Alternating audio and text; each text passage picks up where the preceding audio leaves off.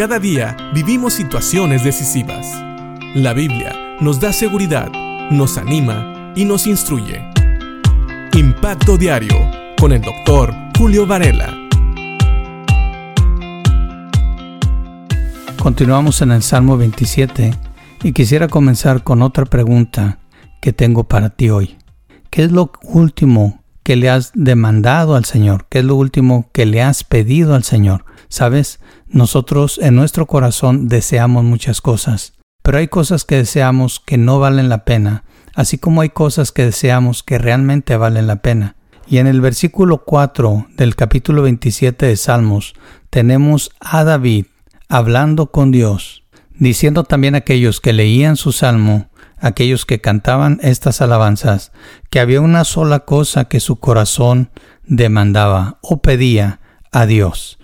Y dice el Salmo 27.4, Una cosa demandado a Jehová, esta buscaré, que esté yo en la casa de Jehová todos los días de mi vida, para contemplar la hermosura de Jehová y para inquirir en su templo.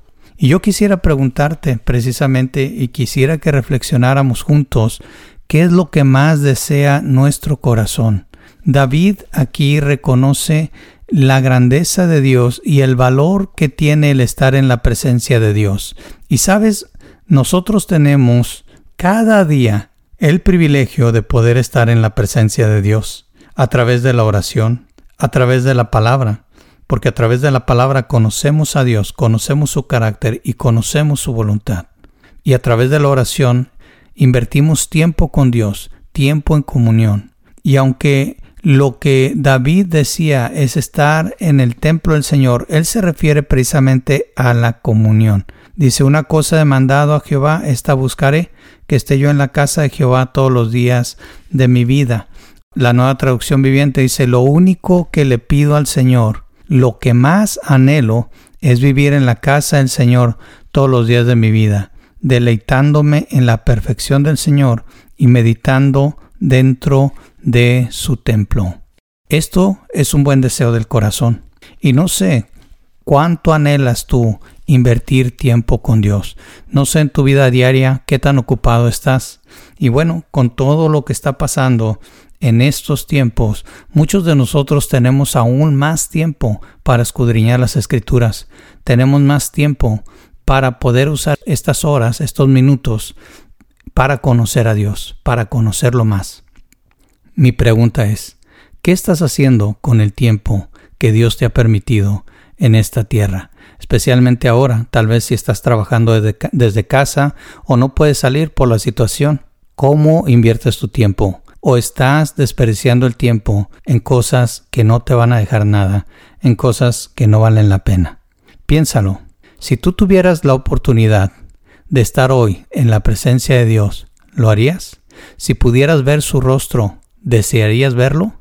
¿O estás amando más las cosas de este mundo y tal vez por eso piensas que no vale la pena ver el rostro de Dios? Dice David que él quiere estar en el templo del Señor, en la casa de Jehová, para contemplar la hermosura de Jehová y para inquirir en su templo. Él quería estar delante de Dios, quería ver su rostro, quería hablar con Él, quería conocerle y también conocer más el lugar donde el Señor moraba. Así que piensa en todo esto. ¿Cómo estás aprovechando todo el tiempo? ¿Cuáles son los deseos de tu corazón? Porque dijo el Señor Jesucristo que ahí donde está nuestro tesoro, ahí estará también nuestro corazón. Para David, el conocer a Dios, el estar en la presencia de Dios, era un tesoro invaluable, y él lo deseaba, y no solamente lo deseaba, buscaba que pasara. Así que si tú dices desear la presencia de Dios, tengo esta pregunta. ¿Buscas estar en la presencia de Dios?